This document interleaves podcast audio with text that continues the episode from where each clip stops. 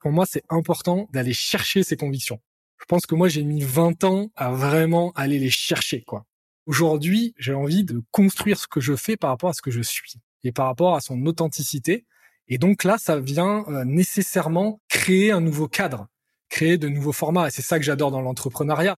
Et c'est encore mieux, bien sûr, si tu arrives à trouver euh, une audience, un product market fit et que tu arrives tout simplement à t'exprimer, à en vivre et surtout à aider les autres. Hein. Parce que la réalité de l'entrepreneuriat, ce n'est que ça.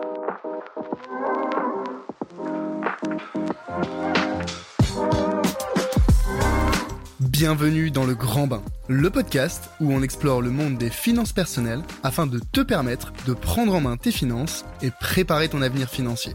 Je m'appelle Charles Elias Farah.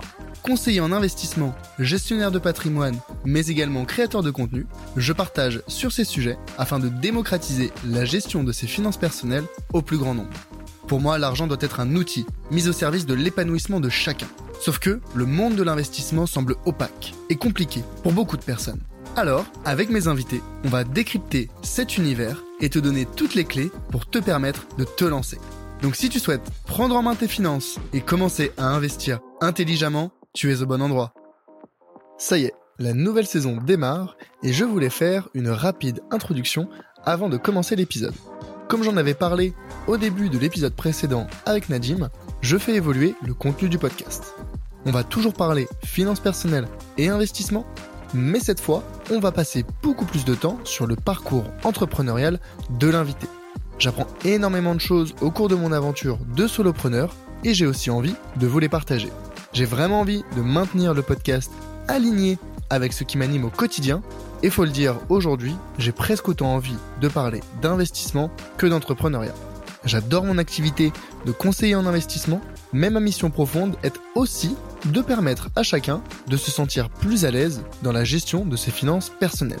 Qui de mieux pour kick-off ce nouveau format qu'un ancien conseiller en investissement qui anime aujourd'hui une communauté pour aider les particuliers à prendre en main leurs finances. J'ai rencontré Guillaume il y a 6 mois sur LinkedIn et il a connu une croissance fulgurante. J'ai voulu décortiquer avec lui les raisons de son récent succès ainsi que les conseils qu'il pourrait donner à celles et ceux qui souhaitent se lancer et prendre en main leurs finances. On va donc parler de sa communauté, Regionize, de son explosion sur LinkedIn et sa newsletter, mais aussi d'insécurité financière et comment dépasser ses blocages quand on veut se lancer dans l'entrepreneuriat. J'espère que ce nouveau format va vous plaire. En tout cas, moi, j'ai pris énormément de plaisir à enregistrer cet épisode, donc n'hésitez pas à me faire des retours directement sur LinkedIn à Charles Elias Farah ou via ma newsletter Le Grand Bain. Bonne écoute et à bientôt. Salut Guillaume. Hello Charlie. Je suis super heureux de te recevoir dans Le Grand Bain. Ça fait un petit moment qu'on s'était pas parlé, on s'était eu il y a quelques mois sur LinkedIn entre autres pour euh, parler investissement, entrepreneuriat et justement pour euh, toi qui te lançais un petit peu sur LinkedIn. Aujourd'hui, tu es à plus de 30 000 abonnés sur LinkedIn. J'ai envie de t'appeler l'homme aux mille et une feuilles volantes pour ceux, celles et ceux qui auraient la référence. Aujourd'hui, euh, tu as une newsletter, tu as plus de 5 ou 6 000 abonnés, tu as explosé ces derniers mois, donc je voulais absolument te recevoir dans le grand bain pour parler investissement, pour parler entrepreneuriat et décrypter un petit peu les secrets de ton succès. Guillaume, je suis super content de te recevoir aujourd'hui. Est-ce que pour celles et ceux qui ne te connaissent pas, tu peux te présenter rapidement? Yes, bien sûr. Déjà, merci de m'accueillir. C'est un plaisir. C'était la première personne que j'avais contactée quand j'ai débarqué sur LinkedIn il y a six mois. Parce que c'est, là que j'ai posté mon premier post. C'est toujours le grand bain, quoi. Je me suis lancé dans le grand bain de LinkedIn il y a, y a six mois. Donc, euh, merci. Je suis ravi de te retrouver maintenant. Pour me présenter, euh, moi je suis Guillaume Simonin. J'ai effectivement créé j'appelle ça un mouvement maintenant, parfois une communauté, mais en tout cas j'ai créé Regionize, qui est aujourd'hui une newsletter autour de l'éducation financière et qui vulgarise de manière illustrée l'investissement, la finance, l'économie, au sens plus large d'ailleurs du terme. Et j'ai publié aussi de manière régulière ces fameuses feuilles volantes qui sont des illustrations euh, qui rentrent un peu dans un concept euh, économique ou financier en une illustration pour pouvoir capter en deux trois minutes ce thème-là. C'est, je pense, un des facteurs de ton succès euh, récent sur LinkedIn et de, manière générale dans, dans l'entrepreneuriat. Mais avec toi aujourd'hui, Guillaume, je voudrais parler de Regionize, parler un petit peu de ton parcours, décrypter un petit peu quels ont été les facteurs qui t'ont permis de aujourd'hui réussir, mais hier de te lancer. entre autres, comme tu l'as dit, dans le grand bain. En cours d'épisode ou peut-être en fin d'épisode, je voudrais aussi qu'on fasse un, petit deep dive sur euh, quels sont tes différents canaux de revenus, tes différents streams de revenus aujourd'hui, et savoir euh, bah, un combien ça gagne un Guillaume Simonin. Donc ça, ça sera pour une deuxième partie dans l'épisode. Regenize, déjà, je voudrais un petit peu mieux comprendre d'où vient ce nom. D'où vient ce nom? Eh ben, Écoute, c'est euh, le jour où tu dois créer une société, tu dois mettre un nom. Donc soit tu l'as bien travaillé et euh, c'est très clair pour toi, et donc en communication, euh, c'est le fruit de dur labeur et tu sors un nom. Soit tu viens un peu ce qui te passe par la tête et ce que tu as au fond du bide. Et moi, c'est Regionize qui est arrivé. Pourquoi Regionize Il y a quand même, il y a quand même quelque chose derrière. C'est une contraction en fait de Energize, et de euh, régénérer, régénératif. Parce que j'avais vraiment envie de quelque chose euh, de plus circulaire, d'une énergie en fait qui circule, qui est moins quelque chose de pyramidal qui descend du haut vers le bas, mais plutôt quelque chose voilà qui se régénère, qui se cultive et en même temps avec un peu cette énergie de passage à l'action, donc euh, energize. Voilà comment m'est venu là pour être parfaitement honnête cette, cette, cette idée de Regenize régénérer, énergiser. C'est vraiment le mood qu'on ressent quand euh, on lit à la fois euh, tes posts, tes feuilles volantes, ta newsletter. Donc ça, ça correspond plutôt bien. Et donc Regionize, tu m'as dit, c'est une, alors tu appelles ça une communauté avec pour objectif euh, de, de former les gens pour qu'ils deviennent leurs propres conseillers financiers. Aujourd'hui déjà, qu'est-ce que tu inclus dans être son propre conseiller financier? Ça englobe tout, quoi pour toi? Alors, ça englobe plein de choses. Et d'ailleurs, c'est une tagline que j'utilise et qui est amenée à, à évoluer. Pourquoi je dis ça? Parce que au, départ, quand je lance Regionize, je m'y lance sans avoir une idée d'un modèle d'affaires ou un modèle économique défini. Je m'y lance plus avec euh, des convictions, fruits de mon histoire, fruits de là où je suis passé euh, les mois et les années auparavant, et avec l'envie de contribuer, de partager quelque chose. Quoi autour de cette éducation financière et plus largement sur des sujets économiques, financiers, qui à mon sens sont extrêmement importants dans la période qu'on vit, que chacun puisse s'éclairer sur ces sujets et se faire son propre avis. Donc euh, de base, ça, ça démarre comme ça. Et progressivement, au gré euh, des premières éditions des newsletters, au gré de ma traversée du désert, parce que euh, savoir que quand je lance ma première édition, il y a 75 personnes sur la newsletter. Trois mois après, à force de newsletter chaque semaine, à force de post LinkedIn tous les jours, on est 300. Je suis déjà super content, mais mais on n'est pas aux 6000 où je suis aujourd'hui. Mais tout ça, ça forge, ça forge un homme, ça forge un projet, ça forge une histoire. Et progressivement, je pense que j'ai réussi à trouver un peu mon style, ma patte et l'authenticité que j'avais envie de mettre en fait dans cette euh, newsletter pour pas ressembler aux autres, mais tout simplement pour ressembler à ce que j'avais à l'intérieur de moi, ce que j'avais envie de, de partager. Donc euh, oui, aujourd'hui, j'ai la vraie volonté de fédérer une communauté de citoyens financièrement éclairés. Donc au-delà de devenir son propre conseiller, c'est plus ça, c'est fédérer en fait euh, aujourd'hui des gens qui ont envie de tacler le sujet de leurs finances, qui ont envie de reprendre le pouvoir sur leur argent et qui ont envie d'agir et plus nécessairement de réagir ou de se laisser porter par le courant. voilà, vraiment des individus qui, même s'ils ont absolument aucun prérequis aujourd'hui, c'est pas nécessaire d'avoir des prérequis, d'avoir fait des formations ou autres, mais qui puissent mettre le pied dans ces finances de manière peut-être plus euh, ludique, plus illustrée, plus sexy que euh, par des acronymes ou des bouquins de 400 pages. Quoi. Donc là, aujourd'hui, le projet Regionize, c'est ça, c'est fédérer cette communauté de citoyens financièrement éclairés. Et il existe euh, plein de formats, et les formats euh, que j'anime aujourd'hui, bah, c'est principalement trois formats. C'est la newsletter euh, hebdo, où là j'éduque sur un sujet, un, ce que j'appelle l'éclairage de la semaine. Et puis il y a, y, a, y a, des éléments un peu d'actualité, ça reste une newsletter.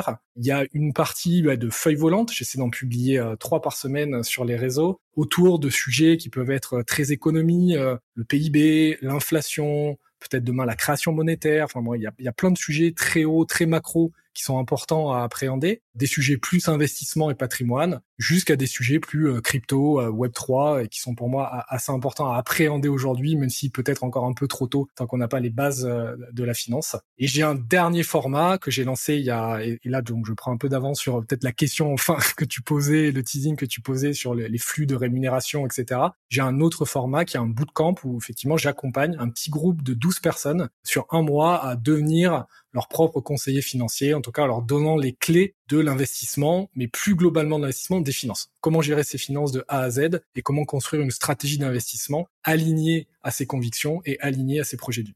Ouais, donc finalement, par conseiller financier, c'est plus devenir un gestionnaire de ses finances personnelles de façon holistique et c'est pas uniquement du conseil en investissement comme on pourrait l'entendre de manière traditionnelle. Ouais, bien sûr, bien sûr. J'entends que le terme peut être un peu racoleur, devenir son propre conseiller financier. En réalité, c'est plus prends le lead sur tes finances. Deviens le pilote de tes finances et repositionne l'argent à son juste endroit, c'est-à-dire un outil au service de tes projets de vie. Et mon idée, c'est de donner les clés parce que je crois que chacun est en mesure de le faire et pour ensuite faire des choix éclairés sur ses finances. Si demain il veut se faire accompagner par un conseiller en investissement, par un conseiller financier, eh ben, libre à lui de le faire à partir du moment que le choix est conscient, qu'il est éduqué, qu'il a besoin d'une expertise, eh ben, il fait appel à l'expertise le terme est bien choisi. Hein, je veux dire, conseiller financier, c'est on fait le raccourci en France de finance, investissement, bourse ou autre ou immobilier, alors que le terme anglais ce serait financial advisor. Mmh. Et financial advisor dans les pays anglo-saxons, c'est euh, vraiment un gestionnaire de ses finances personnelles. Donc, euh, certes, il y a de l'investissement, mais il y a aussi budgétiser, il y a savoir utiliser le crédit, il y a gérer ses finances personnelles de, de façon, on va dire, euh, saine. Et c'est pas uniquement une question d'investissement. Ouais, absolument je te rejoins parfaitement sur le sujet de euh, il n'y a pas besoin de prérequis pour se lancer. Alors bien sûr, si on se lance à faire euh, de l'investissement et euh, à prendre des décisions avec un poids, une importance élevée dès le début sans se former ou sans se faire accompagner, on risque de prendre des mauvaises décisions et de faire des erreurs. Mais se lancer, ça commence avant tout par se former. Et donc pour ça, bah, il y a de plus en plus de personnes qui essaient de démocratiser ce sujet des finances personnelles, de l'investissement. Toi, à travers euh, ta newsletter, tes feuilles volantes, maintenant ton bootcamp. Moi, à travers euh, bah, ma newsletter également, mes posts LinkedIn, ce podcast que les gens sont en train d'écouter. Et puis mon bootcamp aussi, euh, pareil. Donc c'est une démocratisation de plus en plus importante. Et j'avais pu en parler avec Mathias Bacchino, peut-être que tu connais de, Trade Republic, DG France. Oui. Et on avait une très très belle discussion sur justement la nécessité de démocratiser l'accès à l'éducation financière en France, tout le sujet du tabou et de l'obscurantisme de la part des institutions financières, finalement, euh, je te rejoins sur le fait que il suffit de quelques heures avec les bonnes ressources, avec des personnes pédagogues pour acquérir les bases qui sont nécessaires à une gestion saine de ses finances. Il n'y a pas besoin d'avoir fait 15 euh, ans de banque, euh, pas besoin d'avoir fait des études spécialisées en finance pour gérer sainement et sereinement ses finances. Donc là-dessus, on est assez aligné. Néanmoins, je voudrais te poser la question de selon toi, il y a besoin de combien de temps pour atteindre un niveau, on va dire, de compétence suffisant pour se dire maintenant, euh, je suis assez à l'aise pour gérer efficacement mes finances perso Ça, c'est une bonne question auquel j'ai pas encore la réponse, mais je suis en train de l'expérimenter. Parce que j'ai lancé ces deux premiers bootcamps au tout début de l'année là, donc je, suis à la moitié du, du premier bootcamp. Et ce qui est intéressant, c'est que c'est pour moi des bootcamps de rodage, d'expérimentation. Donc euh, j'ai des premiers, un premier cohorte de personnes qui jouent ce jeu-là aussi euh, dès ses premiers cobayes. Et j'avais pour pari de faire ça en un mois c'est-à-dire de pouvoir gérer ses finances et d'avoir les bases pour gérer ses finances, parce que comme tu le dis, c'est plus donner des bases et d'en gérer ses finances. Pour moi, il faut ouvrir le terme. Ce n'est pas que de l'investissement. Et d'ailleurs, euh, même aujourd'hui, quand on fait appel à un conseiller, c'est en général un conseiller en investissement et en gestion de patrimoine, parce que c'est presque pour moi deux choses différentes. Il y a la gestion de patrimoine d'un côté, qui peut parler de sujets euh, aussi larges que l'utilisation de l'effet de levier du crédit, la prévoyance, la sécurisation de la famille, les régimes matrimoniaux, la succession. Euh, voilà, tout ça sont des sujets importants qui n'ont pas nécessairement besoin d'une solution en investissement pour être mise en œuvre. Et il y a effectivement l'investissement, vous pouvez avoir un conseil en investissement qui est plutôt un outil au service d'une stratégie. Et le pari que j'ai fait, c'est de dire pour avoir les bases de ça, on peut le faire en un mois. C'est-à-dire à la fois les bases sur la gestion de ses finances, construire sa stratégie, les aligner à ses projets de vie, gérer son budget, bref, toutes ces choses qui sont de l'ordre, on va dire, des finances personnelles, et les bases de l'investissement en me concentrant sur ce que j'appelle le cœur Hein, parce que l'investissement et la finance, faut être super humble, c'est extrêmement large et très profond. Je suis très loin de tout savoir. Moi, je me considère comme le médecin généraliste des finances personnelles, mais pas du tout un expert dans plein de sujets. Et d'ailleurs, euh, j'ai volonté de travailler en fait avec des experts en restant bien à ma place de médecin généraliste. Ça me va très bien. Mais je, je pense qu'il y a une base. En fait, il y a des fondamentaux, il y a des fondations que chacun peut acquérir pour justement être éclairé sur le tableau d'ensemble, la vue d'ensemble et qui leur permettent après de faire des choix, se positionner, savoir vers quelle solution ils veulent plutôt tendre. Bref, c'est vraiment tenir la barre de leur bateau financier. Je prends souvent l'image d'un bateau, quoi. On peut avoir des matelots, on peut avoir des gars qui nous aident à piloter ce bateau. Par contre, c'est nous qui restons à la barre, quoi, et on donne le cap. Et ça, pour ça, il ben, faut quand même avoir des bases de navigation, et c'est ça que j'essaie de donner dans le camp. Je fais le pari du mois de ce que je constate, c'est probablement qu'il faut un peu plus qu'un mois. Je sens que c'est un peu compressé. Mais voilà, un mois avec euh, avec quand même une, intention et une volonté des participants de vraiment s'éclairer sur ce sujet. Hein. C'est-à-dire que c'est quand même euh, deux trois heures par semaine pour travailler concrètement, poser des actions concrètes et sortir au bout du compte avec un plan actionnable. Parce qu'on n'a pas du tout les mêmes questions quand on est prêt à passer à l'action que euh, quand on suit une formation de très loin et on se dit qu'on qu'on le fera dans un mois ou dans deux mois. C'est pas les mêmes questions qu'on se pose, quoi. Et, et, les questions arrivent quand on veut passer à l'action. Donc l'idée du bootcamp, mais je pense que c'est aussi comme ça que tu animes tes bootcamps. C'est vraiment quelque chose qui est orienté action. Ouais, je te rejoins parfaitement. L'image, la métaphore un petit peu du marin qui tient sa barre. Finalement, je pense qu'on reste dans la métaphore filée avec le grand bain, le bateau, euh, le marin qui tient sa barre.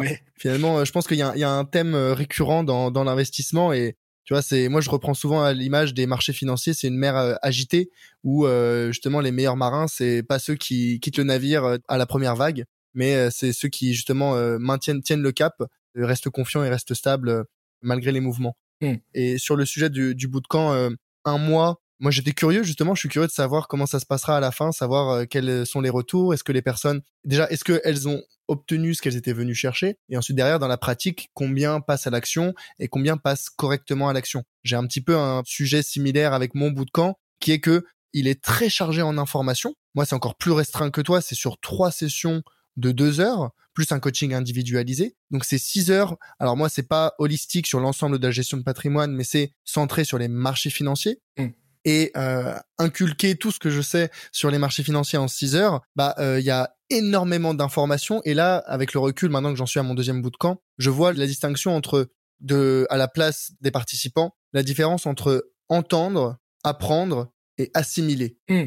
Très juste. Les gens entendent ton discours, ils peuvent le comprendre, l'entendre, dire ok, je pense avoir compris ce qu'il veut dire, très bien, mais derrière l'assimiler et se dire bah c'est ancré en moi et j'ai compris les fondamentaux, j'ai compris les principes et je suis prêt à les appliquer demain. Il y a un vrai gap. Mm. Il y a un vrai vrai gap. Et résorber ce gap, je trouve que c'est un des challenges principaux quand on organise ces bootcamps et qu'on souhaite derrière aider les personnes à, passer à l'action. Mais là, je, je, te rejoins complètement sur la compréhension et l'intégration sont deux choses différentes. Moi, il y a plein de choses que j'ai euh, compris euh, très tôt, que j'ai intégré très tard. Et le passage à l'action euh, aligné avec une stratégie claire, etc., ça nécessite une forme d'intégration. Mais parfois, l'intégration a besoin de l'expérimentation.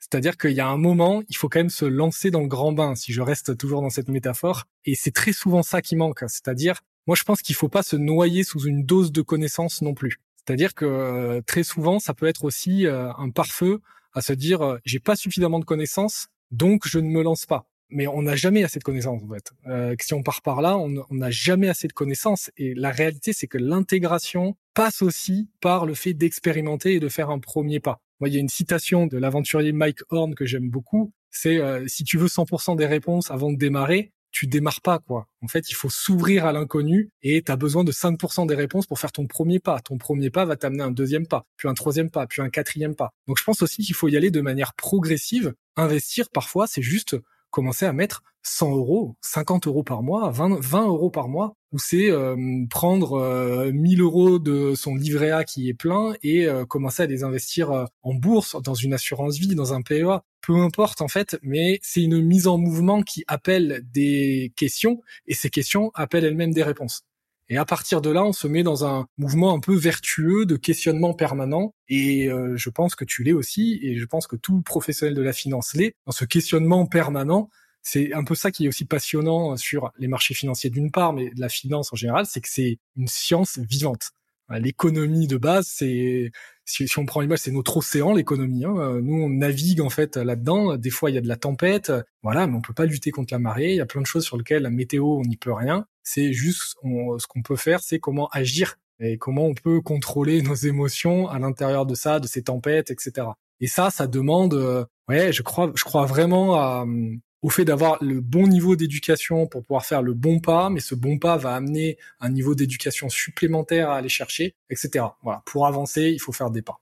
C'est un petit peu euh, le serpent qui se mord la queue et il y a un équilibre assez délicat à trouver entre il faut se lancer pour acquérir certaines connaissances, mais on a aussi peur de se lancer sans les connaissances suffisantes et donc de faire des erreurs qui derrière vont nous coûter du temps, de l'argent et euh, c'est absolument ce qu'on cherche à éviter. Donc il y a ce juste milieu de j'ai assez de connaissances pour pas faire de grosses bêtises et c'est justement ce socle de connaissances fondamentales dont on parle depuis tout à l'heure qu'il faut avoir pour on va dire pouvoir commencer à tremper le petit orteil mais derrière avant de plonger euh, tête la première il faut vraiment se lancer, expérimenter, faire des erreurs, c'est un petit peu naturel, c'est normal, mais éviter de faire des erreurs qui vont nous coûter trop cher. Moi, ce que je dis assez souvent, c'est euh, on n'est pas un vrai investisseur.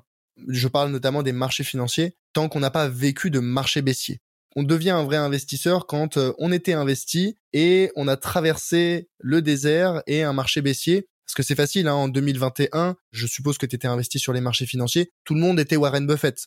Tout le monde investissait dans Tesla, tout le monde investissait dans Apple, tout le monde investissait dans le Bitcoin. C'était euh, l'Eldorado, la ruée vers l'or. Tout le monde euh, disait, mais attends, les marchés financiers, c'est super. Fin 2021, ou plutôt 2022, quand on a eu bah, le marché baissier qui a commencé, tout de suite, euh, c'est devenu euh, une ville fantôme. Plus personne ne voulait investir, plus personne n'avait confiance dans les marchés financiers. Et je pense que toutes les personnes qui ont investi trop précipitamment, qui n'avaient pas de stratégie, qui n'avaient peut-être pas d'épargne de précaution, qui ont mis leur sécurité financière en jeu et qui se sont retrouvés, pardonne-moi l'expression, à poil quand les marchés ont commencé à chuter, bah là malheureusement c'était euh, ils sont allés un petit peu trop vite alors que les bons investisseurs ils avaient constitué leur épargne de précaution ils avaient commencer à investir progressivement, éventuellement fait du DCA, DCA dollar cost averaging, investir une petite partie de son épargne chaque mois pour rentrer progressivement sur les marchés financiers. Bah, ces personnes-là qui ont agi, on va dire, avec euh, intelligence et précaution, bah ça c'est devenu des aujourd'hui qui sont encore présents et qui euh, continuent à investir malgré le marché baissier. Ça c'est des vrais investisseurs, c'est des personnes qui gèrent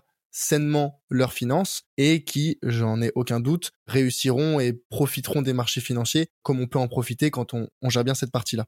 Guillaume, c'est super intéressant. Moi, je suis super content. Là, la discussion euh, me, convient très très bien, mais je voudrais aborder un, autre sujet ou pour creuser un petit peu, retourner un petit peu sur euh, Regenize et la croissance fulgurante que tu as connue ces derniers mois. On s'était parlé, je pense que c'était peut-être en, septembre ou en octobre. Aujourd'hui, on est euh, on est en février. À combien d'abonnés tu étais euh, quand tu as commencé euh, à poster sur LinkedIn? Quand j'ai commencé, bon, moi la, la société Regenize là, je l'ai créée, je l'ai créée en septembre. Ouais, c'est ça. Ok. Euh. Août exactement, mais j'ai vraiment démarré en septembre. J'ai euh, la première édition a dû se faire en même temps que mon premier post LinkedIn, et j'ai choisi ce réseau en particulier et pas un autre parce que j'ai jamais posté sur les réseaux sociaux auparavant, et j'étais beaucoup plus à l'aise avec un réseau professionnel que d'autres réseaux où, euh, où j'avais pas les codes, pas vraiment les codes. Bon, depuis, je me suis ouvert à d'autres réseaux. C'est vrai que LinkedIn, j'y suis allé pour ça, et euh, la première édition, je l'envoie à 75 personnes. Voilà, c'est mon premier cercle, c'est des gens que je connaissais déjà, qui ont bien voulu s'inscrire. Et ensuite, j'ai une croissance très très timide de euh, quelques abonnés peut-être euh, par jour pour arriver jusqu'à début décembre, donc euh, trois mois après, à 350 personnes, je crois quelque chose comme ça. Ce qui est déjà pas mal, hein, honnêtement. Quand tu vois, il y a des, je connais plein de gens qui lancent leur newsletter et 300 euh, abonnés, ils mettent six mois à les atteindre, hein, enfin même plus que ça. Hein. Ouais, ouais, mais à, la limite, si tu veux, j'étais euh, satisfait de ce que je faisais en fait. Après, je, c'est beaucoup d'énergie, hein, de, tu sais ce que c'est, hein, de tenir une newsletter. C'est, je le savais pas non plus. Hein, euh, créateur de contenu, c'était quelque chose qui me parlait pas vraiment avant de m'y lancer. Donc, il y a quand même une certaine forme d'exigence à avoir. Il y a une forme de persévérance et en même temps, c'est un vrai muscle et on y prend énormément goût une fois qu'on commence à trouver son style qu'on arrive à aligner son authenticité en fait et à mettre vraiment sa part de soi en fait euh, dans son contenu et pas faire du réchauffé ou du recopier euh, voilà plus s'inspirer des autres pour pouvoir ensuite euh, partager ce qu'on a dans le bide en fait et ce qu'on a dans les tripes quoi donc ça, ça a été ma première phase. Et ce qui a vraiment été un, game changer pour moi, c'est euh, clairement les feuilles volantes. En fait, c'est d'ailleurs le retour de quelqu'un que je remercie, je me souviens plus son prénom, hein, de, la newsletter. J'avais parlé de l'assurance vie dans la newsletter et il m'avait dit, ce serait bien que tu nous fasses un petit schéma, un, espèce de pense-bête, on repart avec ça. Euh, ça fait un condensé de la newsletter euh, en une illustration. Parce que je commençais à faire un petit peu des illustrations même par le passé, dans les métiers auparavant, j'utilisais beaucoup le dessin pour m'exprimer. En fait, à la fois exprimer quelque chose à l'oral, j'utilisais beaucoup le support visuel, mais de manière très artisanale. Et vu que je dessine très mal, c'était très moche. Donc voilà. Et, en fait, cette première feuille volante que j'ai fait sur l'assurance vie, que j'ai lancée sur LinkedIn, elle a cartonné. Euh, j'en ai lancé une deuxième, elle a cartonné. Et puis, ben, de fil en aiguille, c'est parti. J'ai décidé de structurer un peu plus la démarche, de lancer des formats euh, plus réguliers. Et voilà, le concept des feuilles volantes euh, est né. Et vrai, je suis ravi qu'il y ait autant d'engouement autour de ce concept-là, parce que moi, je me régale à le faire. Hein. Je me régale vraiment. Il y a des milliers, des milliers de sujets à traiter. Ouais, je pense que tu devras pas manquer d'inspiration. Surtout que là où, tu vois, moi, je suis un petit peu plus spécialisé marché financier, toi qui abordes euh, la gestion des finances personnelles de manière plus holistique, les sujets à traiter sont infinis. Immense. Donc, euh, je pense qu'en termes de petits books, euh, de feuilles volantes, tu dois pas manquer d'idées. C'est marrant que tu me dises, je juste pour revenir, j'avais pas les codes des autres plateformes, alors je me suis lancé sur LinkedIn. Mais moi qui maintenant publie sur LinkedIn depuis un an, alors un petit peu comme toi, hein, à l'époque je connaissais pas les codes, donc je me suis dit bah allez pourquoi pas sur LinkedIn? Parce que c'était un ami à moi qui m'avait dit ouais ça marche super bien les posts sur LinkedIn, il y a, y a, un super reach, pas grand monde publie. Mais avec le recul maintenant, je me dis mais il y a, y a aussi des codes sur LinkedIn. Ouais, bien sûr. C'est juste que quand tu te lances, tu les tu les connais pas. Hmm. Donc tu vois penser que ah j'ai pas les codes des réseaux, donc je vais me lancer sur LinkedIn, mais en fait on finit par les acquérir. Ouais, je suis d'accord. En fait, si je devais reformuler, c'est plutôt, c'était la plateforme sur laquelle je me sentais le plus à l'aise de publier, en fait. C'est plus ça, en fait. Parce que j'étais très peu présent sur les autres réseaux, ne serait-ce qu'en mode ghost, hein, en mode fantôme, invisible, j'étais peu présent. Euh, je, suis pas un mec de réseau à la base. LinkedIn, j'y allais quand même de manière euh, régulière, même si j'y allais pas tous les jours. Et, et elle me bah, c'est quand même l'endroit qui me paraissait le plus safe pour moi, peut-être pour lancer ma mon premier poste, parce que c'est quand même quelque chose, quoi. Hein. Ça aussi, on peut parler du grand bain. Je sais que c'est c'est lancer un premier poste, mettre euh, quelque chose que tu as à l'intérieur, le mettre à l'extérieur, avec euh, tout ce que ça implique, le regard des autres, euh, l'éventuelle critique, etc., etc. Bon, au bout d'un moment, on se rend compte que tout ça, en fait, c'est une vaste fumisterie et qu'en fait, c'est un, un non-sujet, mais c'est un sujet pour beaucoup de monde moi je faisais partie de ceux qui euh, hésitaient presque à liker un post tout simplement parce que je voulais pas qu'on voit que j'allais liker un post. Donc euh, tu vois, je faisais partie de cela et je sais qu'il y en a beaucoup et probablement ceux qui nous écoutent, ils sont aussi comme ça et je peux le comprendre parce que je suis passé par là. Et aujourd'hui, moi ce qui m'a aidé, c'est juste de produire des choses qui sont alignées avec qui je suis en fait. Donc euh, ça je suis à l'aise en fait. Je suis à l'aise parce que je suis à l'aise que je peux faire des erreurs, je suis à l'aise que je peux me planter et je suis à l'aise à dire euh, pardon et tout simplement ça du coup je suis euh, vraiment en paix là pour produire ce contenu, euh, lancer des choses et je vois que ça réussit à partir du moment où on y met de soi, de son authenticité et puis voilà. Hein.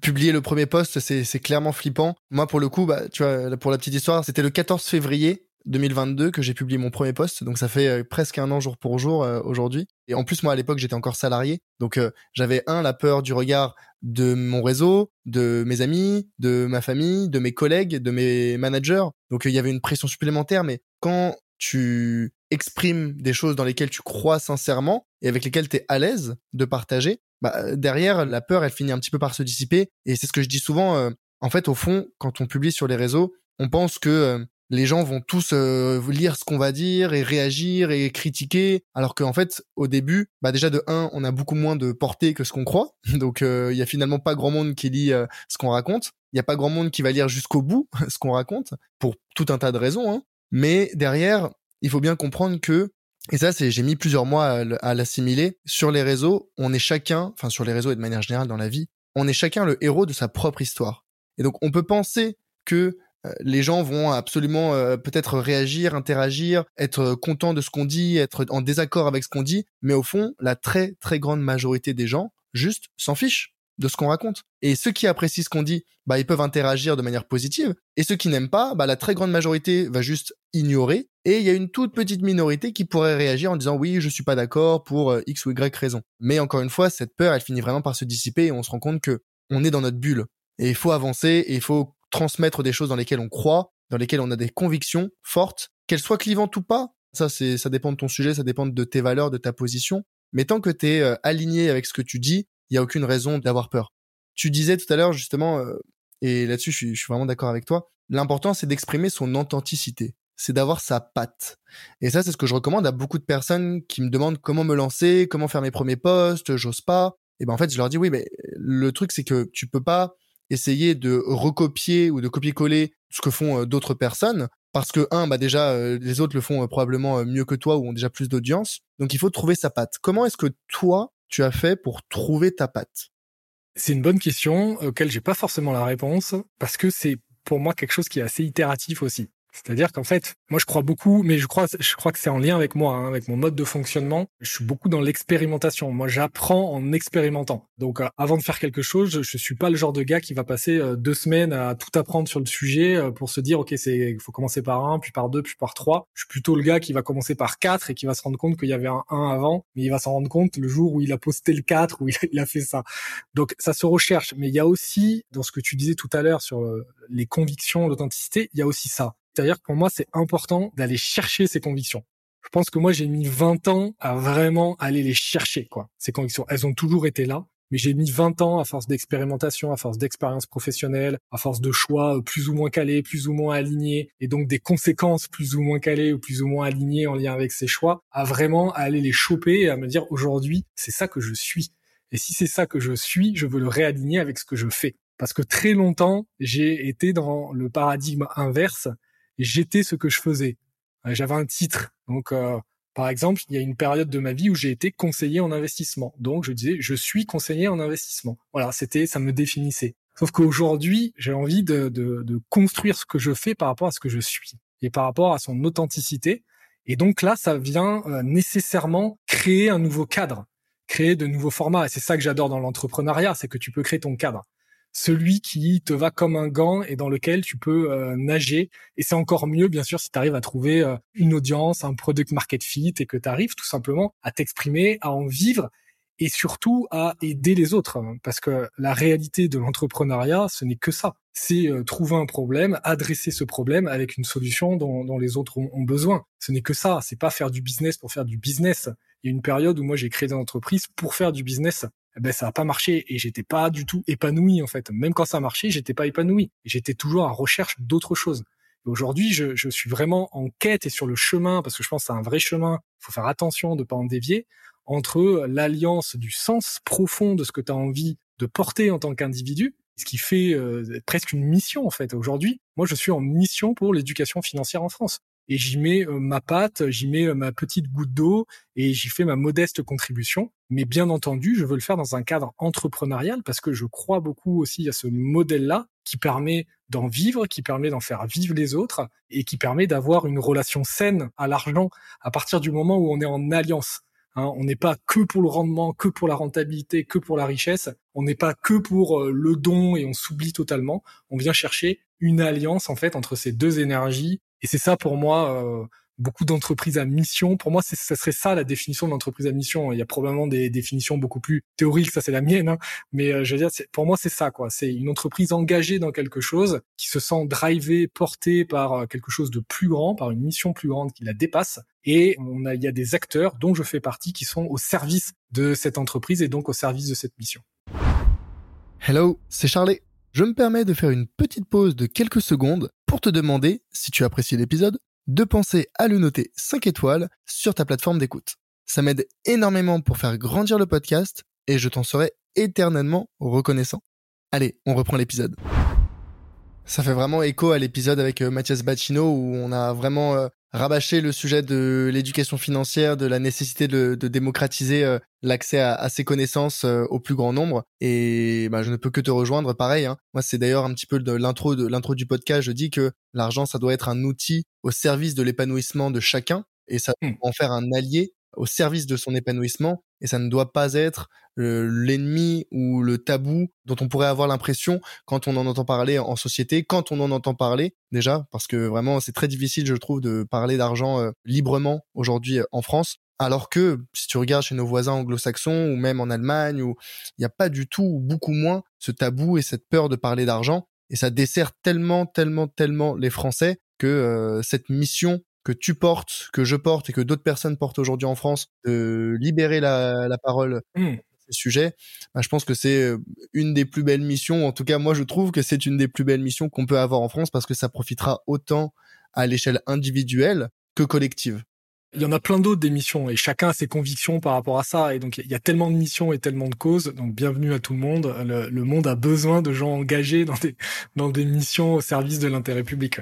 C'est beau ce que tu dis, je veux construire ce que je fais par rapport à qui je suis et non l'inverse. Et c'est vrai, hein, aujourd'hui en France, on a tellement ce souci de se définir qu'est-ce que tu fais dans la vie ou qui tu es.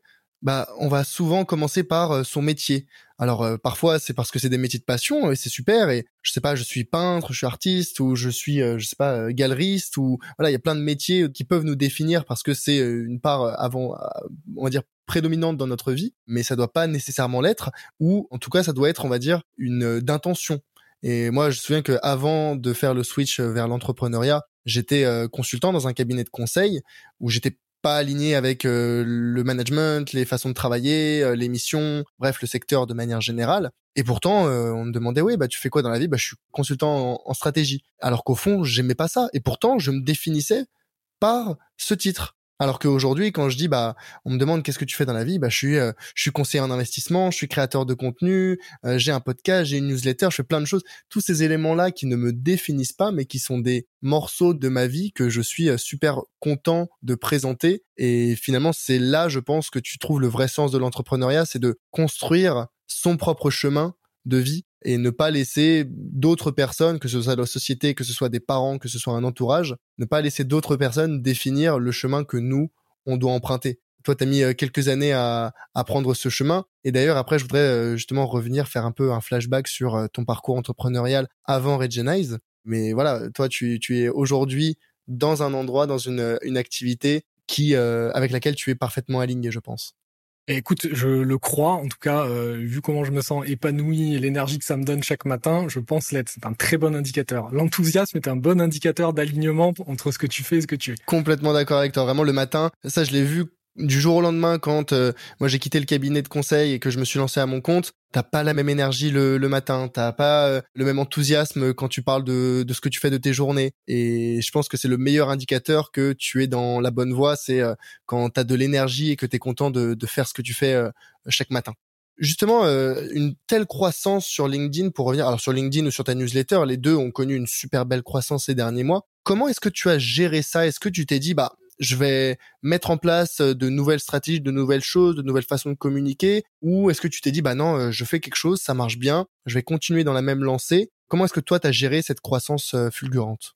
Écoute, là, je l'ai plus subi, mmh très honnêtement, sur le, premier mois, parce que je, je m'attendais clairement pas à ça. Hein, quand ça, quand ça part, je m'attendais pas à ça, donc je l'ai plus pris comme elle venait en fait. J'ai essayé de l'accompagner plus que de la contrôler, de me dire je vais faire plus de ci, plus de ça, ou j'ai plein d'idées en fait aujourd'hui, mais je sens aussi le besoin de refroidir un peu la machine, quoi. C'est-à-dire que euh, voilà, une croissance euh, soutenue, etc. Ok, c'est très bien, mais ça demande quand même beaucoup d'engagement, beaucoup d'interaction, ça demande énormément d'énergie. Donc je vais continuer ce que je fais euh, aujourd'hui. J'ai juste calmé un petit peu ce que j'avais envisagé de faire pour la suite, d'aller chercher sur d'autres vecteurs d'acquisition pour me concentrer déjà là-dessus, euh, bien le structurer. Ma clé aujourd'hui, une de mes une de mes clés, une de mes ambitions, c'est de structurer l'entreprise aussi. Hein. Aujourd'hui, moi, je suis un solopreneur, comme on entend parler sur sur LinkedIn. Ce ne fait pas partie de moi d'être un solopreneur, quoi. J'ai vraiment envie que ce projet soit collectif. Donc, euh, euh, je, je, vais commencer à me structurer et, et, à faire appel à des ressources là qui vont pouvoir m'aider en fait dans la structuration de cette boîte et surtout pour pouvoir continuer de proposer la même qualité de contenu, peut-être en, en proposer plus, peut-être proposer aussi d'autres formats, etc., etc. Parce que tout seul, euh, vu qu'il y a 24 heures dans une journée, euh, il y a un moment où on peut pas tout faire. Quoi. J'allais te demander la question, est-ce que tu es euh, toujours seul? Alors, solopreneur, je te rejoins parce que moi aussi, je suis solopreneur aujourd'hui. Et donc, Regenize, c'est 100% Guillaume Simonin. Demain, est-ce que tu prévois de recruter? Et si oui, qu'est-ce que tu voudrais Enfin, pour quelle raison? Ouais, ouais, bah, écoute, jusqu'à midi euh, aujourd'hui où on enregistre, j'étais seul. Maintenant, on est deux. J'ai quelqu'un qui va, qui va me rejoindre là sur une mission courte, un peu, un peu test là, euh, mais qui, qui, va vraiment intégrer le collectif euh, Regenize là euh, pour pouvoir m'aider sur la partie contenu et notamment sur une communauté là que je, souhaite créer, un espace communauté, une plateforme d'éducation financière là qui devrait arriver dans le premier semestre de l'année. Génial. Ok, donc une exclusivité là. tu nous annonces que l'équipe Regenize grandit, double d'effectifs elle double d'effectifs, plus 100% d'effectifs, euh, c'est une grosse perf. On passe de 1 à 2. ok, et du coup, cette personne va t'aider pour le développement de la plateforme? Ouais, elle va vraiment m'aider sur la partie contenu. On va dire, l'idée, c'est de se concentrer sur la partie euh, contenu. S'il y a beaucoup de choses à produire sur euh, ce que j'appelle la plateforme d'éducation financière, c'est des choses qui vont au-delà de la newsletter Aujourd'hui, comment je vois un peu les choses, et toute une partie gratuite, euh, feuille volante, newsletter que je souhaite garder gratuite. C'est un peu la contribution de Regionize à l'éducation financière en France et de, de continuer à produire euh, autant, voire plus de feuilles volantes, pouvoir les mettre à disposition dans des espaces peut-être un peu un peu plus sympas que, que les réseaux sociaux, etc., pour pouvoir y naviguer, etc. D'avoir aussi une newsletter qui permet chaque semaine d'apporter des éclairages, d'apporter de l'éducation. Euh, petit à petit, goutte à goutte, en fait, pour que chacun euh, prenne et commence à tacler ces sujets. Après, je sais que c'est pas nécessaire pour passer à l'action. Et une des clés aujourd'hui, quand on parle d'éducation financière, il y a effectivement la connaissance, mais il y a surtout après comment j'agis, comment je mets en mouvement ce que j'ai euh, compris, ce que j'ai acquis, ce que j'ai intégré donc on en parlait tout à l'heure. Et là, pour moi, on est plus dans l'action et c'est d'autres problématiques.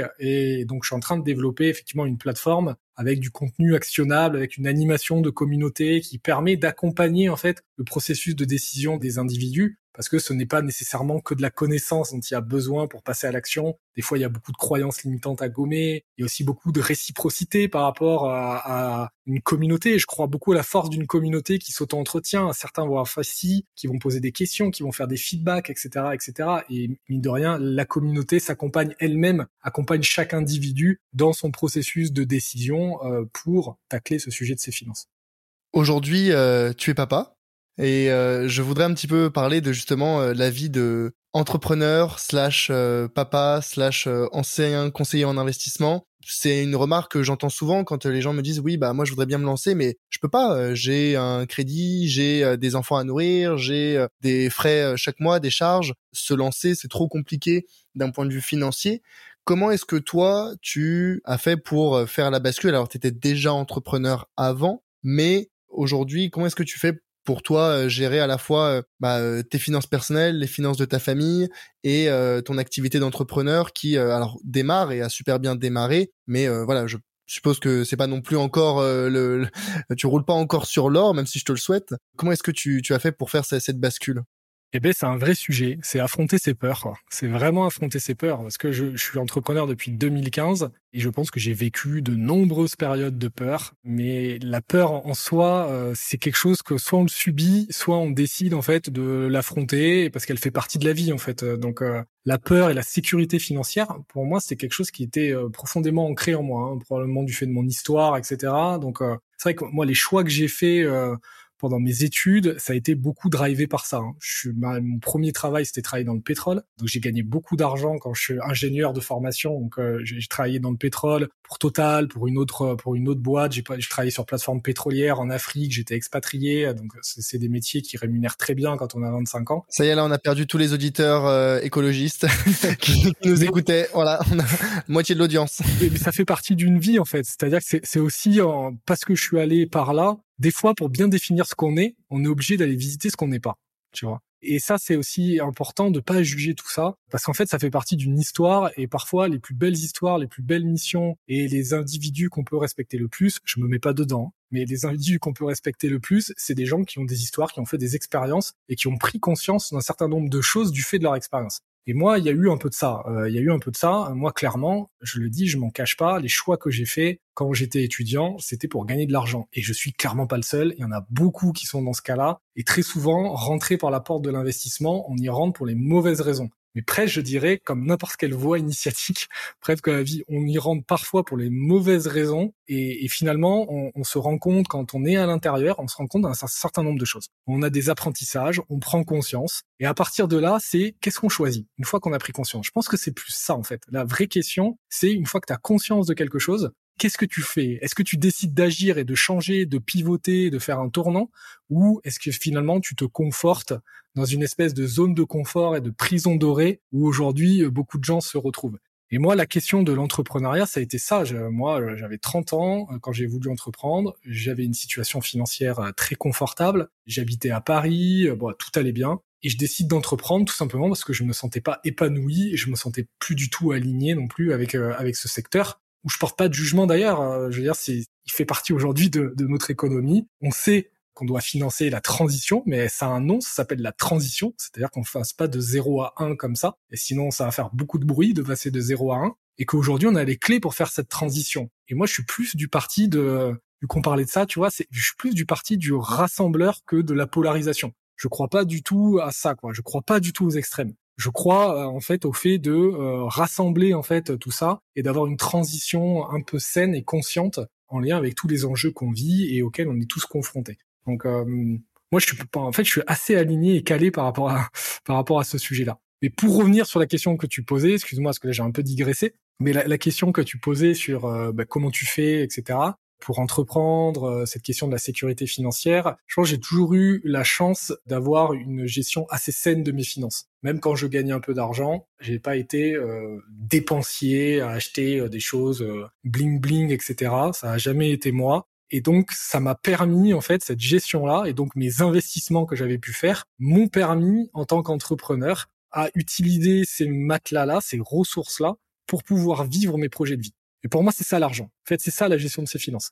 C'est-à-dire qu'aujourd'hui, si on veut accumuler pour accumuler et se dire que euh, à la retraite, il nous faut 100 000, 200 000, 300 000, 400 000, 500 000, enfin, je sais pas jusqu'à combien, et que j'ai besoin demain de 10 000, puis peut-être 100 000, et puis 200 000 d'épargne de précaution, au final, c'est des niveaux zéro, c'est des matelas, c'est de la thésaurisation. Et ça, ça, voilà, c'est quelque chose qui ne circule pas c'est de l'eau qui croupit. Si l'argent est qualifié de flux, de quelque chose qui circule, eh ben il faut qu'elle circule quoi. Si elle ne circule pas, elle croupit, elle pourrit. Et donc moi j'ai eu la chance euh, en fait d'avoir une gestion assez saine de mes finances qui m'ont permis à des moments où ça a été très compliqué et notamment sur 2022 d'ailleurs pour la création de Regionize de me dire non, c'est bon quoi. Je mets ces ressources là au service de mon projet de vie, de ce projet d'entreprise parce que j'y crois quoi j'y crois et c'est vraiment euh, ce que j'ai envie de vivre et c'est ce que j'ai envie de porter. Et je décide en fait de mettre ces ressources-là au service de ces projets de vie.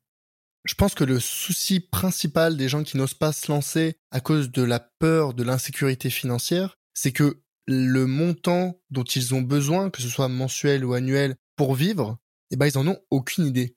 Et cet inconnu qui rend justement la perception, la rationalisation du besoin si effrayante. Alors que je suis comme toi et là-dessus, bah c'est, c'est, marrant vraiment. On n'a pas des parcours similaires, mais on a une philosophie euh, assez similaire par rapport à, la gestion de nos finances. Comme toi, je suis pas un très gros dépensier euh, de nature et euh, j'aime bien gérer mes finances personnelles. J'aime bien suivre mes dépenses. Mais en fait, je suivais déjà mes dépenses avant d'investir quand j'étais encore salarié. Je savais assez précisément combien je dépensais chaque mois. Et donc en fait, j'ai fait ce suivi euh, pendant un an parce que juste voilà, j'aimais bien euh, suivre mes dépenses et savoir combien je dépensais. Et ben ça m'a permis le jour où je me suis dit j'ai envie de me lancer, de savoir précisément mmh de combien j'ai besoin.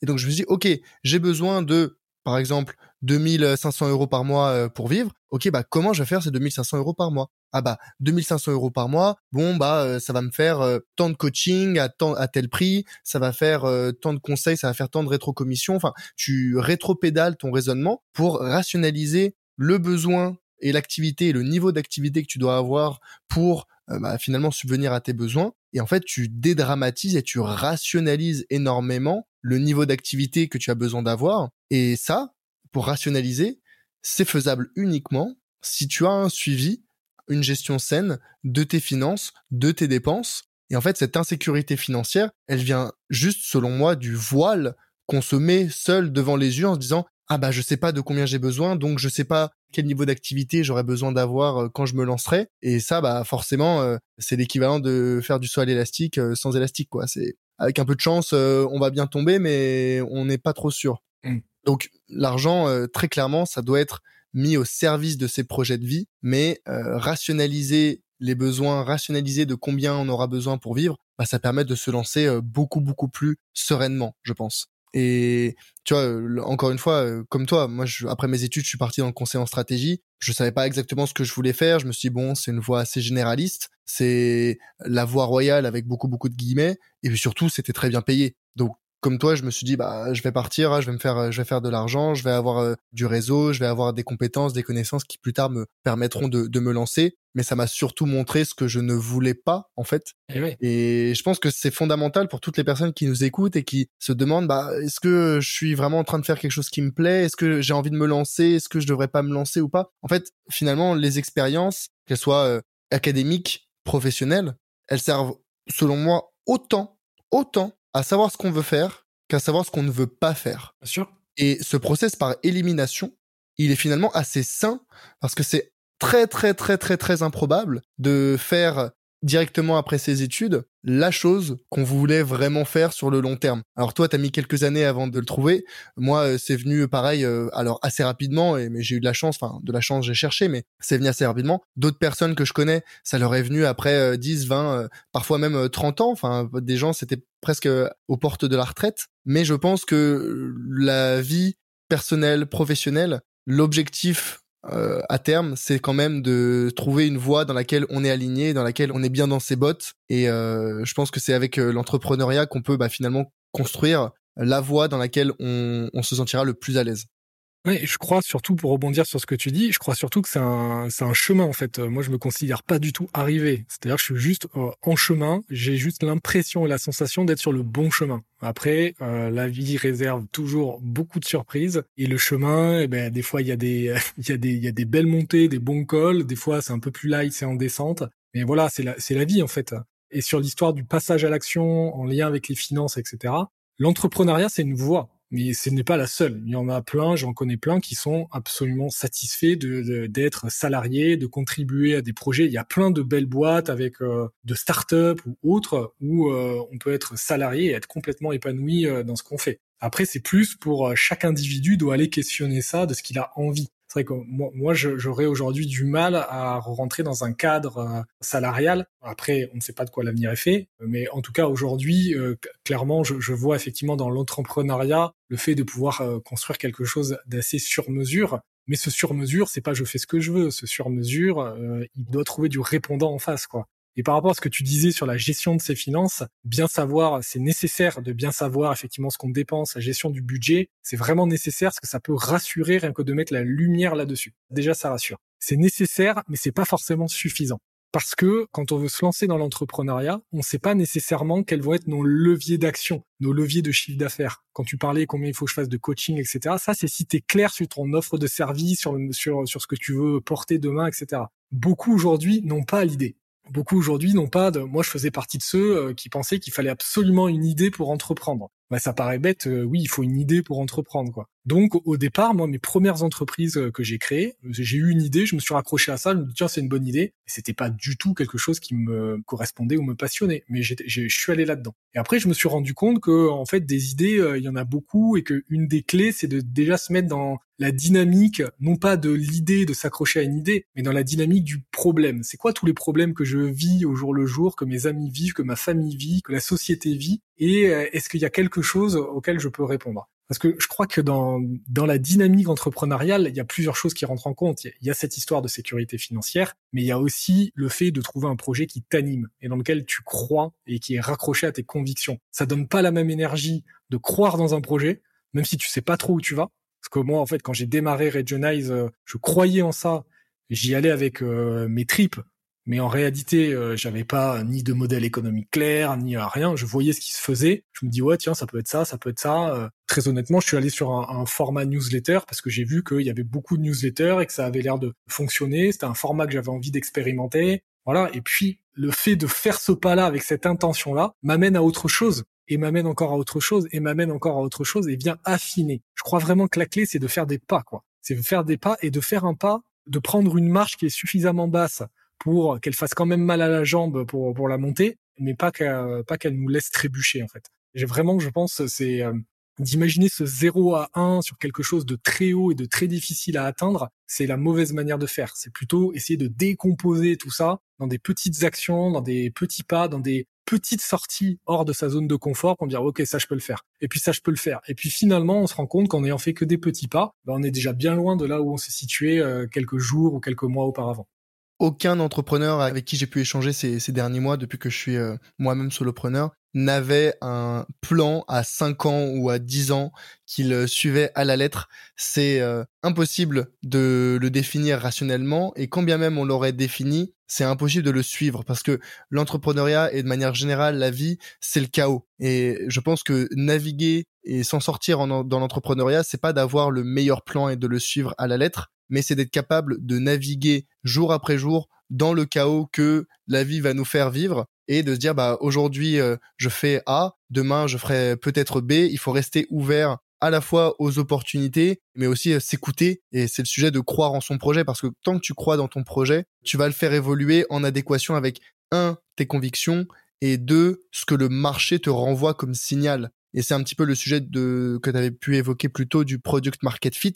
Toi, tu as un projet, tu as une idée, tu penses que le marché a un certain besoin, tu as envie d'y répondre, d'y répondre d'une certaine façon. Maintenant, il faut euh, valider justement cette idée initiale du projet, euh, du product market fit. Toi, aujourd'hui, euh, comment est-ce que tu as, validé ou bien tu as défini justement ce product market fit? Alors, on peut rentrer un petit peu dans le détail de maintenant tes différents streams de revenus. On a parlé tout à l'heure du bootcamp. Aujourd'hui, c'est quoi tes différents streams de revenus et quel est le poids de chacun dans ton chiffre d'affaires Aujourd'hui, c'est un modèle économique naissant. Le premier chiffre d'affaires que j'ai fait, c'était sur janvier, avec le lancement euh, d'un premier bootcamp. Et vu qu'il y a eu pas mal de traction, j'en ai fait deux que j'ai remplis. Donc ça, c'est un, premier levier. Avec la volonté de rester à ces deux bootcamps pour l'instant, pour apprendre de cela et améliorer et itérer sur une deuxième version euh, dans, dans les mois qui viennent. Donc ça, c'est un premier levier. Après, j'ai aussi décidé euh, courant janvier parce que c'était pas nécessairement clair pour moi avant sur le sujet de la newsletter. Est-ce qu'elle allait basculer une partie payante, euh, une partie premium, comme on voit, c'est des, des modèles économiques que Johan Lopez avec la newsletter Snowball a vraiment. Euh, bon, je pense que c'est pas le seul à le faire, mais bon, c'est lui qui a le plus franc succès là, sur sur le sujet des finances personnelles. Johan qu'on embrasse et qui était venu sur le podcast euh, il y a quelques mois. Yes. Donc c'est vrai que c'est des modèles assez inspirants et au final, moi j'ai, je me suis raccroché un peu à ce que je ressentais et me dire non, moi je veux que cette newsletter et que ces feuilles volantes, ce soit quelque chose qui reste gratuit pour le grand public. Ça, c'est une vraie volonté portée par cette mission d'éducation financière. En revanche, c'est une nécessité de trouver un modèle économique à ça pour pouvoir le financer. Donc j'ai ouvert le sujet du sponsoring. Sponsoring à la fois de la, de la newsletter, sponsoring à la fois des feuilles volantes avec des formats un peu différents. Donc ça, c'est un sujet que j'ai ouvert euh, depuis deux trois semaines, parce que j'ai pas mal de demandes de, partenaires qui souhaitent s'associer à la dynamique euh, de, de Regionize. Donc je, suis en discussion, j'ai partagé déjà avec pas mal de monde, j'ai créé une offre sponsoring que je leur ai communiqué. Il y a un, premier sponsor qui a envie de s'associer, qui a signé, qui va se lancer très prochainement. Donc ça, c'est aussi un levier de chiffre d'affaires. Ensuite, j'ai plein d'autres projets, plein d'autres idées de, de formats plus ou moins avancés. Mais le gros sujet pour moi, c'est ce que je te partageais tout à l'heure, c'est à partir du moment où on s'éclaire, c'est très bien, ça donne envie. Maintenant, il faut passer à l'action. Et le passage à l'action, nécessite pour moi un contenu un peu différent, plus actionnable, plus guide, plus tutoriel, et en même temps de participer à une forme de dynamique avec euh, un certain nombre d'informations en plus, d'expertise, d'aller un peu plus en profondeur. Et à mon sens, il est nécessaire que l'individu puisse investir en fait en lui. Donc, je vais lancer dans le courant du semestre une communauté payante avec cette plateforme d'éducation financière et avec toute une animation communauté euh, euh, derrière que je souhaite accessible. Et c'est pour ça que pour valider ça, j'ai lancé un questionnaire euh, pas plus tard qu'il y a quelques jours où j'ai eu pas loin de 2000 réponses que j'ai pas du tout encore traitées et qui me donne déjà des informations sur ce qui est attendu, sur le positionnement, sur qu'est-ce qu'il faut prioriser. Euh, je crois beaucoup à l'écoute de la communauté, est-ce qu'en fait je le fais pas pour moi et je pourrais avoir tendance à le faire pour moi. Quand on est entrepreneur, c'est un peu un piège de se dire j'ai une idée, elle est trop bien, euh, je vais la faire, c'est parfait. Je veux que les trucs ils soient jaunes, je veux que là ce soit comme ça, euh, ok. Mais est-ce que c'est ce que veulent les gens Est-ce que ça sert vraiment ton propos quoi? Donc je pense qu'il est très important, particulièrement quand on commence à avoir un peu une audience, de demander l'avis en fait, de demander tout simplement c'est quoi les besoins, c'est quoi qui est là, et on peut être très régulièrement surpris. Et je l'ai été d'ailleurs dans les premières réponses du questionnaire où je me suis rendu compte que j'avais beaucoup de, professionnels de la finance, de CGP, de CIF, donc les conseillers en gestion de patrimoine, les conseillers d'investissement financier, des courtiers, qui avaient un besoin en fait de réutiliser les feuilles volantes et peut-être des, des feuilles volantes plus sous forme de carnet avec des approfondissements de sujets pour pouvoir les présenter en clientèle. Donc j'ai trouvé ça super intéressant et je me dis ça pourrait être aussi un autre vecteur de développement, de pouvoir offrir une offre professionnelle avec des carnets de feuilles volantes sous forme d'une app. Bon bref, c'est des idées encore un peu naissantes, hein, mais euh, qui puissent permettre de présenter en fait euh, des sujets, de naviguer dans un sujet au gré des questions et au gré de la discussion qu'on peut avoir avec un, potentiel investisseur ou déjà investisseur pour euh, expliquer bah, ce qu'est l'assurance vie, ce qu'est un PER, ce qu'est un investissement dans un fonds, dans un tracker, une gestion passive, tous ces sujets-là, j'ai trouvé ça assez intéressant parce que c'est pas la même approche qu'une feuille volante que je publie euh, comme ça sur LinkedIn. C'est plus euh, se mettre dans les bottes d'un conseiller que j'ai été par le passé et qui doit animer tout un processus, faire comprendre des choses pour ensuite aider l'individu à prendre des décisions sur ses finances. Je te rejoins complètement sur euh, le piège en entrepreneuriat de lancer un projet ou un produit ou un service dans lequel nous, on a pleine confiance, mais euh, pour lequel on n'a pas vérifié bah, justement le market fit et qu'en fait euh, c'est un super projet ou un super produit, mais que dans notre tête. Et ça, je pense que c'est un piège qu'on oublie souvent quand on débute en entrepreneuriat. Et finalement, comment est-ce que toi, tu l'as évité? Bah, C'est en faisant appel à ta communauté, en faisant appel aux médias que tu as créés, que tu as constitués, que tu as fait grandir, à travers LinkedIn, à travers ta newsletter, à travers maintenant la communauté Regenize qui interagit peut-être directement sur euh, la plateforme et encore plus demain. Donc, tu vois, c'est ce que moi je recommande à tous mes amis ou toutes les personnes que je rencontre qui me disent ah bah je voudrais me lancer, je sais pas par où commencer, j'ai des idées, mais euh, j'ai peur de pas pouvoir vendre, j'ai peur de développer un produit pour lequel il n'y a pas de market fit. Et c'est vrai que c'est un peu dépassé l'époque des Google Forms où euh, on envoyait euh, sur euh, Facebook ou sur différents réseaux pour que les gens remplissent un petit questionnaire, un petit formulaire, avoir des retours. L'impact est assez limité et finalement, là, ça rejoint toute la mouvance du soloprenariat qui est de utiliser le média comme levier pour ton activité, pour développer ton expertise sur les réseaux, pour développer ta visibilité, pour développer une communauté que tu vas ensuite pouvoir exploiter pour lui demander soit des conseils, soit justement des choses directement qu'elle voudrait euh, voir. Et c'est euh, exactement ce que toi tu fais aujourd'hui avec Regenize, avec la newsletter. Moi, c'est ce que j'essaie aussi un petit peu de faire sur LinkedIn, sur ma newsletter, en, demandant des, des, feedbacks. Et je pense que c'est la meilleure façon de faire. Quoi de mieux pour s'assurer du market fit que de laisser le marché décider de ce qu'il veut et de pouvoir l'écouter directement et de pouvoir échanger avec lui en direct?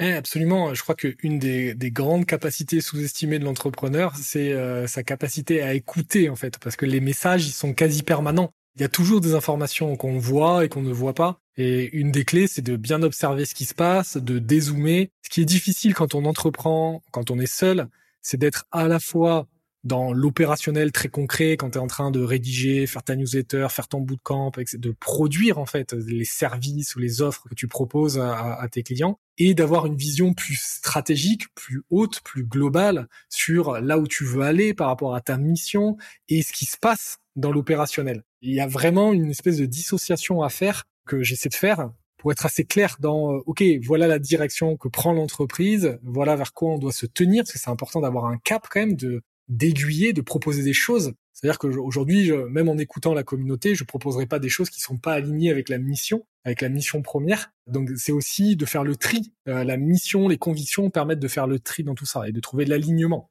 Ouais, ouais, finalement, donc c'est ça. Hein. il faut, il faut trouver le projet avec lequel tu es aligné, rester, garder la tête hors de l'eau, parce qu'on a vite fait de se retrouver euh, la tête la première et de produire, de produire, de pas écouter le marché, et de finalement se retrouver euh, au bout de trois mois, six mois à avoir euh, développé ou construit un produit ou un service qui nous semble excellent à nous, mais pour lequel on n'a pas consulté le marché. Et il faut bien garder en tête, en entrepreneuriat, c'est le marché qui a toujours raison. Eh oui.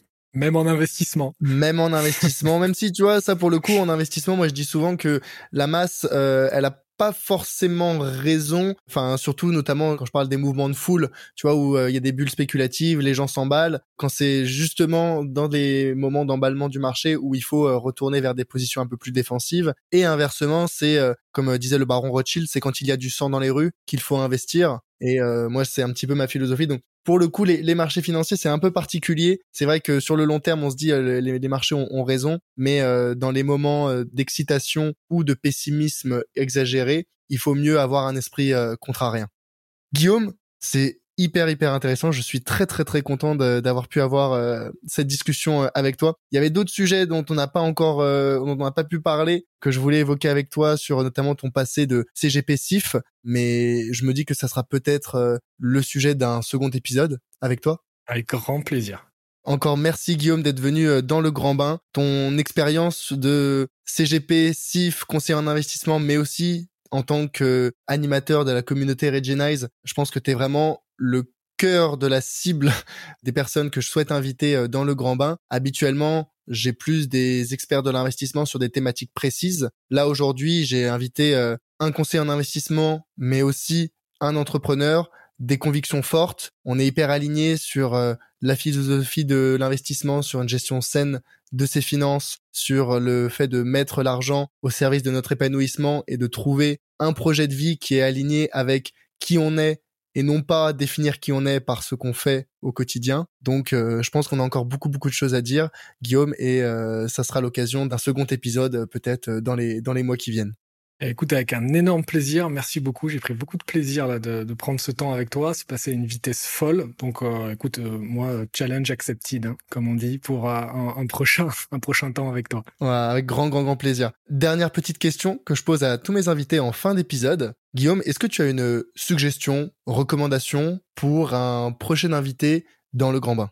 Euh, écoute, vu que tu m'as posé la question en préambule et que j'y ai du coup pas du tout réfléchi, euh, je te dirais que là comme ça, euh, non. Je peux te donner un nom quand même d'une belle découverte euh, que j'ai eue plus dans l'investissement responsable, finance durable. Il s'agit de Vincent Aurillac, qui est président de Axilia, qui a développé un outil qui s'appelle le score carbone, qui permet en fait un coup d'œil euh, sur euh, une entreprise euh, avec un indicateur très simple, très clair et très compréhensible, chose qui est assez rare dans ce monde de la finance responsable, de la finance durable. Donc je te recommande d'aller jeter un coup d'œil à, son travail. Je connaissais de nom, j'avais déjà pu en parler avec Gaël Berthélémé de la newsletter Épinard que j'ai reçu dans le podcast il y, a, il y a quelques mois où on avait déjà parlé d'investissement responsable, d'investissement à impact. Donc euh, ça reste parfaitement dans la mouvance des thématiques à aborder dans le grand bain. Donc euh, peut-être qu'on aura Vincent dans les mois qui viennent sur le podcast. Encore un immense merci Guillaume et euh, j'espère à très bientôt dans le grand bain. À très bientôt, merci.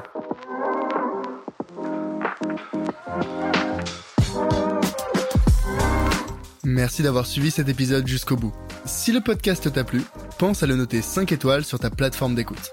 Je suis preneur de tout feedback, que ce soit sur les thèmes à aborder ou sur les personnes à inviter sur le podcast. Donc si tu as une remarque, critique ou suggestion, tu peux me joindre facilement sur LinkedIn.